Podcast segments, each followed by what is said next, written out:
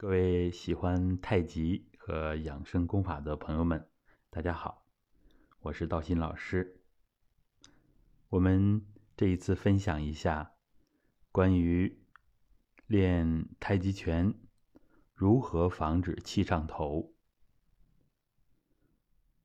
同时呢，也是如何防止打拳多了之后这个血压往上升的这些情况。太极拳呢是非常优秀的一项传统运动，它自身有它的规律。那么我们呢是一个逐步学习的过程。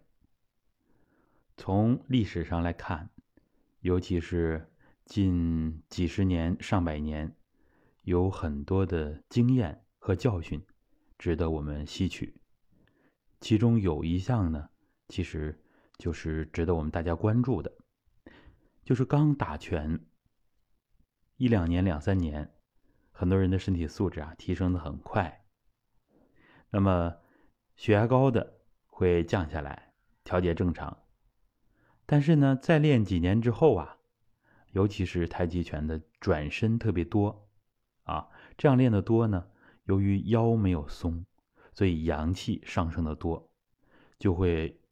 有一些拳友呢，遇到这个脸看起来红红的，啊，觉得这个气色挺好。实际上，它是一种虚阳上月之象。这个表现呢，它如果长期得不到解决，就比较麻烦。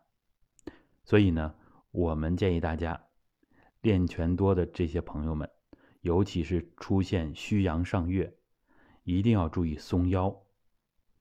腰如果松的不够好，那么阳气上升的多下不来，会出现问题。严重的啊，以前的功夫家们啊，太极拳的呃一些功夫很好的老师也都有这些现象啊，就是出现了半身不遂，是吧？那么是脑血管出现了问题，所以呢。这个问题要警惕啊！我们要预防为主。那么解决它的方法呢？我们有系统的松腰的练法。咱们传统修身推荐的就是松腰三剑客：直腿坐、蹲墙、站桩。啊，实践起来呢，效果非常好。很多我们的学员或者是公益群的粉丝，我们的听众们。在练习这些功法之后，对打太极拳帮助很大。我们也希望帮助更多的人。那么，想获取更多的免费资料，可以联系我们的助教老师，微一下五七幺幺二八六七八。好，谢谢大家。